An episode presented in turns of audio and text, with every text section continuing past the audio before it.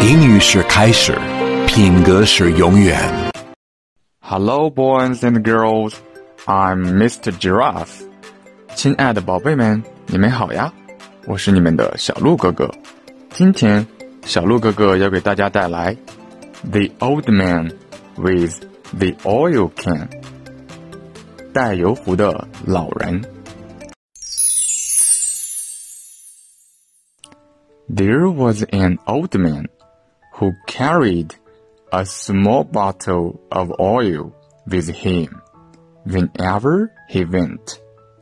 有一位老人，无论他去哪里，身边总是带着一个小油瓶。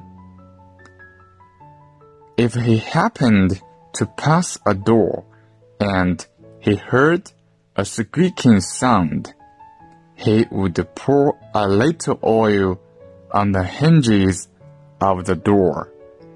如果他经过一扇门，听到这种喳喳的声音，他会在这个门的铰链上加一点油。Or if he passed the door that was hard to open, he would put a little oil on the door frame. 或是如果他经过一扇门，发现很难开， 他会在这个门的门栓上涂一点油。This man went about putting oil on all kinds of things. 他这样不断的、默默的做他加油的工作，and by doing so, he provided a great service for a lot of people and eliminated a lot of irritating noises.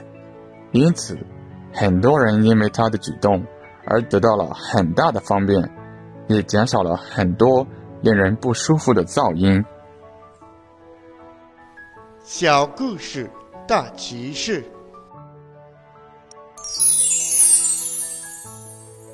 最重要的不是做大事情，而是做我们能做的，用我们的心来做，而且要做的完美，这样我们便会让这个世界变得更加美好温馨。